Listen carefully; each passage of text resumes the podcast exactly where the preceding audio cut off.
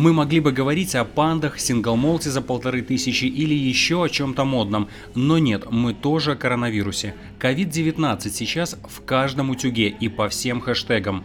Этот подкаст «Все по 17.99» тоже не станет исключением, но он будет лучше остальных, он без купюр и вкусовых добавок. Все из первых уст и основано на реальных событиях. Коронавирус изменил цифры, вот прямо серьезно. Так дернул рубильник и сразу по всем направлениям мы сползли вниз.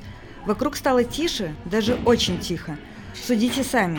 Берем обычное кафе, бар, заведение в любом центре любого города, от Токио до Нью-Йорка – Обычно у стойки мы слышим около 100 дБ. Для сравнения, дома возле любимой кошки это почти 50. Так вот, сейчас это уже вирусная тишина. Мы спрятались по домам. За хлебом выходим, закутавшись в пластик резину. Боги, маски еще чуть-чуть и станут новой нефтью. Этот подкаст первый, и мы пишем вслух только подводку. Дальше пусть говорят очевидцы. Мы спросили разные города и страны, как изменился мир вокруг, откуда вылез страх и где мужчины и женщины ищут какую-то надежду в этой всей панике. Это будет ровная звуковая дорожка, без купюр, рекламных вставок и интеграций. Мы транслируем. Вы уютно слушаете дома. Потому что так безопаснее сегодня. Алиса из Китая, она застала развитие пандемии еще в самом начале, в Китае. Это началось в середине января, где-то в числах 15-х. Начали закрывать все, абсолютно все. В Китае более развитая разли... сфера развлечений. Это клубы, пабы, бары, все закрыли. Начали закрываться все магазины, супермаркеты начали работать до 4 часов, и то только некоторые. Поначалу какие-то общепиты были открыты, в плане какие-то кофейны, Макдональдсы, э, всякие рестораны быстрого приготовления, все было открыто. Но учитывая то, что еще был китайский Новый год, э, китайцы они сами по себе на Новый год закрывают все на две недели, ничего не работает. И плюс этот вирус, поэтому как бы сильно ситуация не изменилась, потому что э, этого и следовало ожидать из-за китайского Нового года. Чуть позже, э, через две недели, это начало февраля, ситуация стала в таком виде, что людей без масок на улице просто не выпускали. Э, я жила в городе Уси, это возле Шанхая недалеко. Э, вот, и никого не выпускали на улице без масок. В гарденах, э, точнее в наших садах стояла охрана. Выпускали людей спокойно, впускали людей, продезинфицировали им руки, э, измеряли температуру тепловизором, э, и то есть нужно было проходить полную проверку. Те люди, которые выходили на улицу без масок, их останавливала полиция, их могли задержать, увезти или дать большой штраф. Никто не мог выходить на улицы без масок. Во всех супермаркетах люди стояли в специальных костюмах, проверяли температуру, э, и ситуация была такова. Э, были закрыты абсолютно все аптеки, абсолютно все магазины, все было закрыто. И это длилось. Я улетела с Китая 22 февраля, э, и до этого времени все было закрыто. Где-то, наверное, числа 17-18 начали открываться некоторые аптеки, Э, но в аптеку саму не запускали. Открывали только одно окошко, э, и все. В Пекине, я летела через Пекин, э, все магазины тоже были закрыты, но можно было подойти к двери магазина и показать пальцем, что тебе нужно, и тогда продавец себе это приносил. То есть они изолировали полностью все. Многие поезда были отменены, все рейсы были отменены, точнее не все, многие рейсы из Китая были отменены. Что касается меня, я летела на аэрофлоте российской авиалинии. Вот, и поэтому примерно такая ситуация была в Китае, э, в том городе, в котором я жила э, за пару месяцев. То есть все было закрыто, люди без масок никуда не выходили. Э, постоянно, кстати, опыляли улицы специальными растворами, ездили прям целые машины. где-то за день, наверное, раз я видела раз 10 эту машину, она ездила туда-сюда, вот, и в принципе, они полностью изолировали всех. Никто не должен был выходить сначала до 10 февраля на улице, никого не выпускали. Можно было пробежаться быстро в маркет, э, там, если это по Шурику, да, как говорится, э, и прогуляться. Люди, в принципе, выходили, но это все такое недалеко от дома, и обязательное условие это быть в маске в маркетах, в магазинах. Э, я видела, что в некоторых городах было такое, что продуктов не хватает. В УСИ, в городе, где жила я, там были продукты в магазинах, все было спокойно, как всегда. Просто люди были в масках, в перчатках, э, э, одевались в магазины очень часто полиэтиленовые плащи, чтобы тоже не касаться ничего, потому что в Китае это все было серьезно. Хоть от Ухани мы находились более тысячи километров, э, но все равно в в том городе, где была я, было всего семь заражений. Я сидела месяц дома в четырех стенах, и за месяц я вышла на улицу только два раза. Естественно, это очень тяжело, очень тяжело сидеть дома, очень тяжело морально, потому что ты находишься в чужой стране. И, по сути, если вдруг что, не дай бог, э, ты даже не можешь, грубо говоря, да, чтобы какие-то твои родные, близкие были рядом с тобой. Э, на этом плане тяжело. Но мы пытались поддерживать друг друга как могли, то есть мы собирались вместе, там фильмы дома смотрели, готовили, ну, то есть пытались как-то э, развлекать друг друга. Что касается нашего руководства, из-за того, что работа вся стала, ну, с деньгами, естественно, те, которые деньги ты заработал, их нужно было уже не откладывать в загашник, как всегда, нужно было покупать продукты, нужно было, по сути, все уходило на продукты. Вот, и компания выплачивала нам каждую неделю определенные деньги со своего кармана на расходы. Это тоже, извините, э, немалая сумма прокормить всех артистов, да. Те, кому нужно было улететь домой, те, кто хотел улететь домой, те улетели домой, никого не держали, потому что все прекрасно понимали ситуацию. Ну и по сей день мои э, ребята, знакомые, вышли на один день работу, все опять позакрывали, и они опять сидят дома до неопределенного срока. Поэтому все сейчас на данный момент без работы, э, всем нужна поддержка, и в принципе это и послужило моему возвращению домой, потому что лучше проводить дома, даже если дома, то с родственниками, нежели сидеть одной в квартире в четырех стенах и э, думать о том, э, что будет завтра.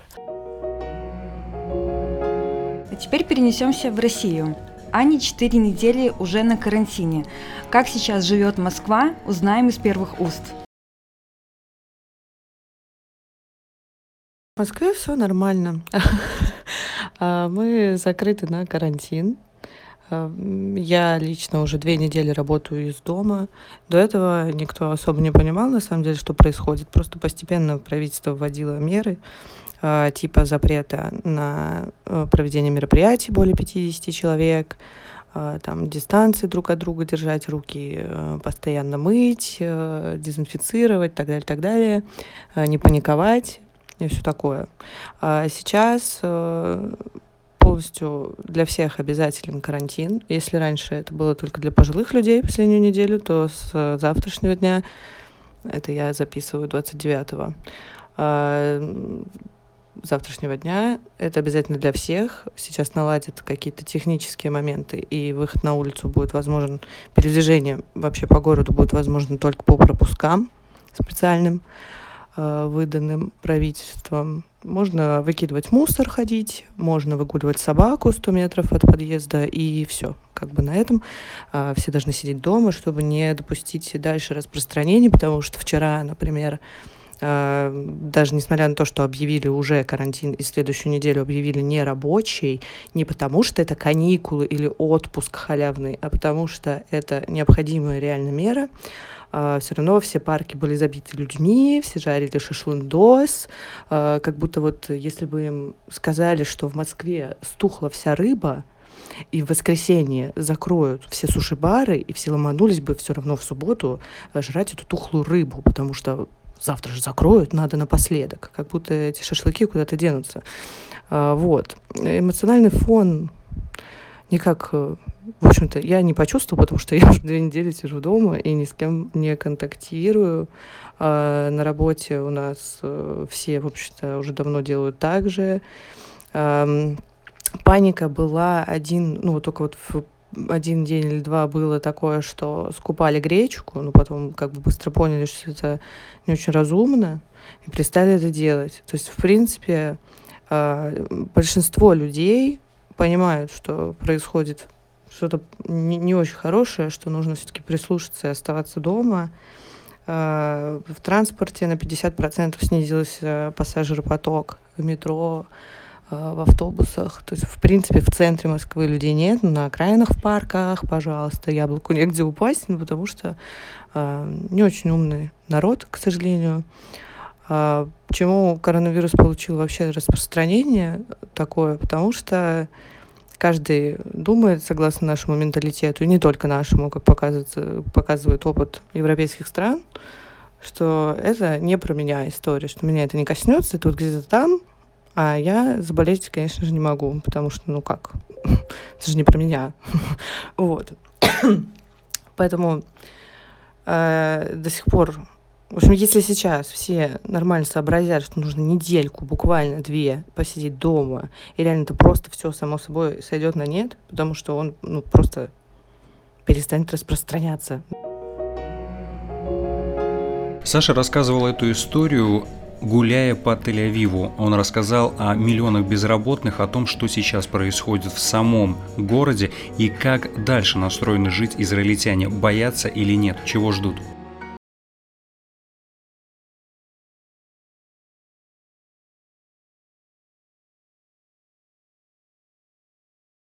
В конце февраля людей просто начали на двухнедельный карантин отправлять.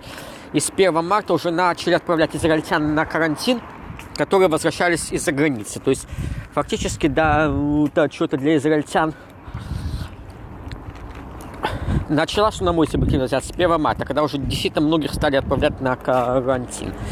То есть не, не за последний месяц, а где-то плюс-минус за последний месяц. С каждым днем все новые и новые запреты. Транспорт ходит только до 8 вечера, его движение очень ограничено.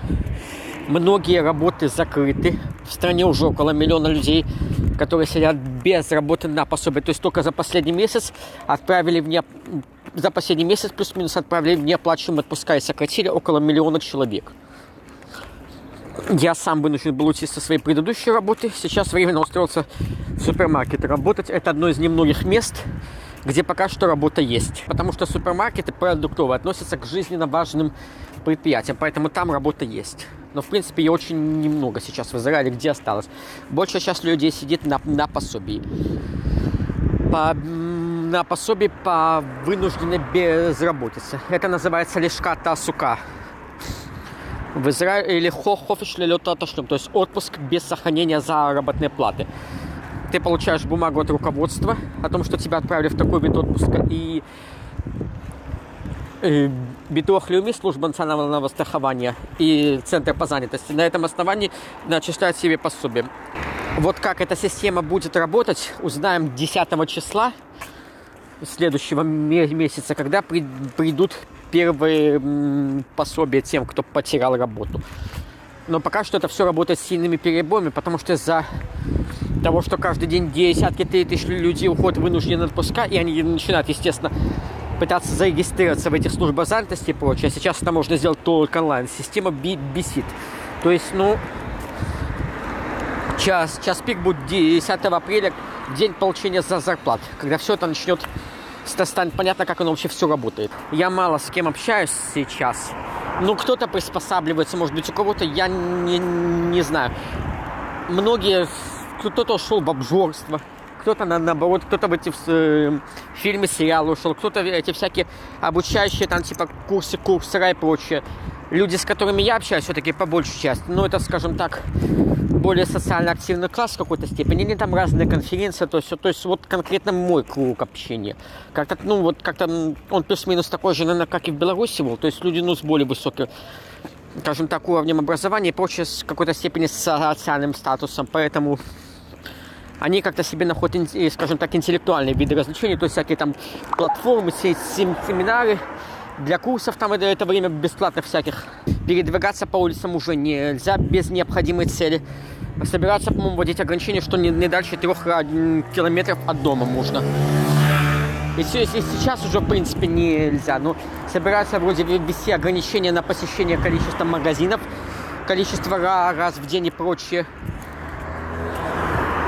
требуемый список товаров, все такое, чтобы при, при себе был. Ну, то есть вот такие меры, в которых я не, не жил до этого, поэтому мне сложно сказать. Но психологически я скажу за себя. Мне, например, достаточно дискомфортно, потому что я, ну, знаешь, я привык то же самое я, например, привык с людьми общаться, как-то привык в, к тем же тренировкам. Например, я сейчас только в домашних условиях, получается, потому что не просто, естественно, все тренажерные все закрылись, но даже уже на улице, на открытых площадках нельзя тренироваться, потому что они все опечатаны и закрыты. То есть все площадки, все детские парки, все эти воркауты, то есть то, что на море нельзя, на пляж нельзя, просто по улицам ходить уже тоже просто так без цели нельзя. Ну, нужно обязательно, должна быть не просто цель, а список причин, которые на сайте Минздрава оговорены только в соответствии с которым можно. Поэтому у меня такой фон. Ну, я не могу сказать, что это депрессия. Нет, конечно, но такое подавленное. Кстати, еще такая интересная вещь. Вот я сейчас помню в связи с эпидемией.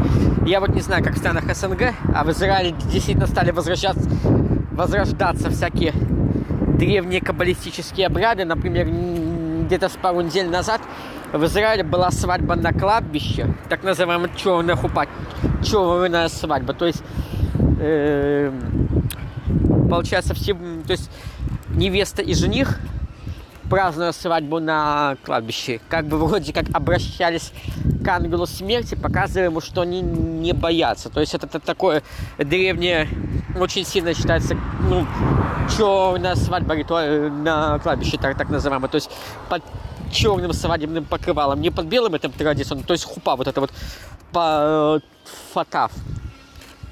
Черная хупа, то есть под это по черным покрывалом, что показывали ангелу смерти, что они его не боятся. Следующая история Даши из Чехии. Как изменилась ее жизнь и что она делает в период самоизоляции?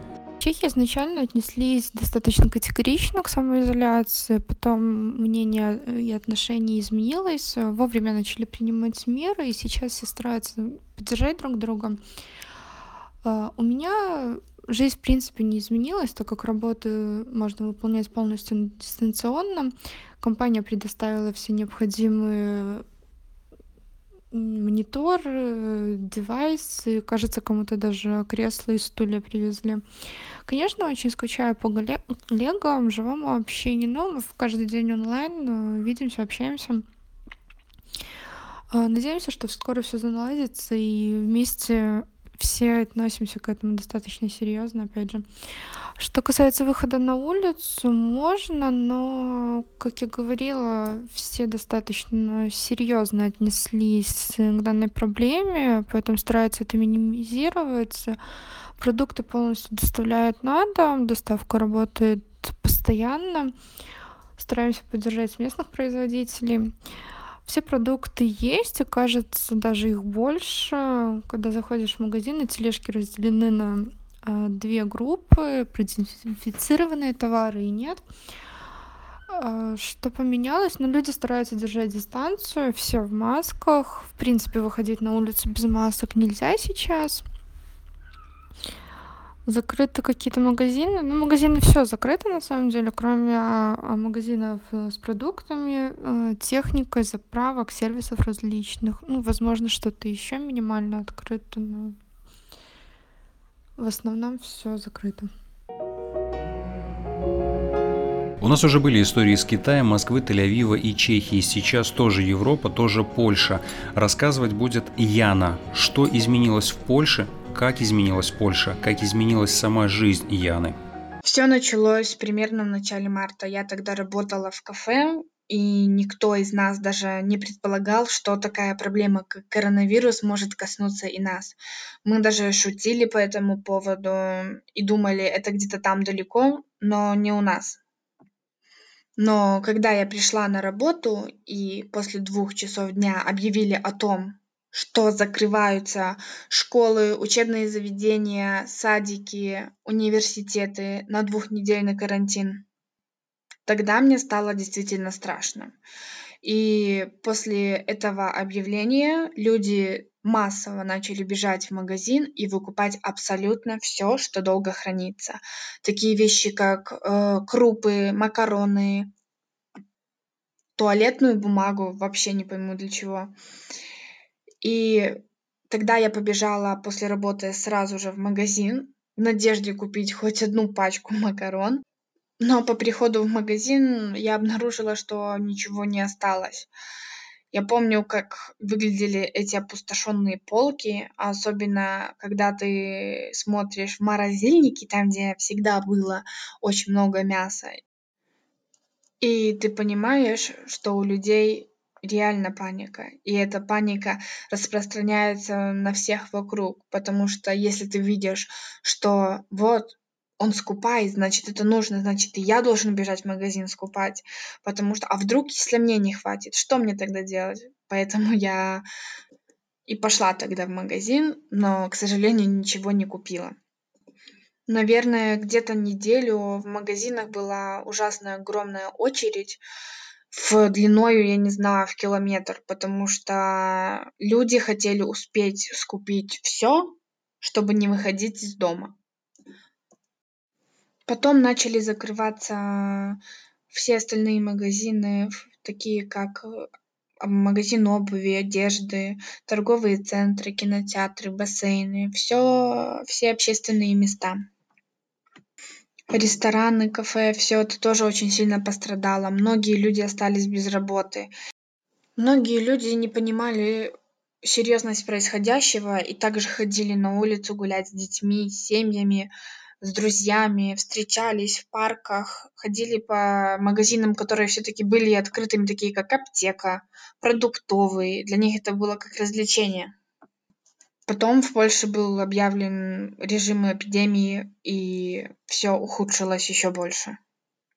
В автобусах стали пускать только по 15 человек. Когда ты едешь на работу, автобус стоит, как бы и впустить, и выпустить никого не может, потому что людей и так много.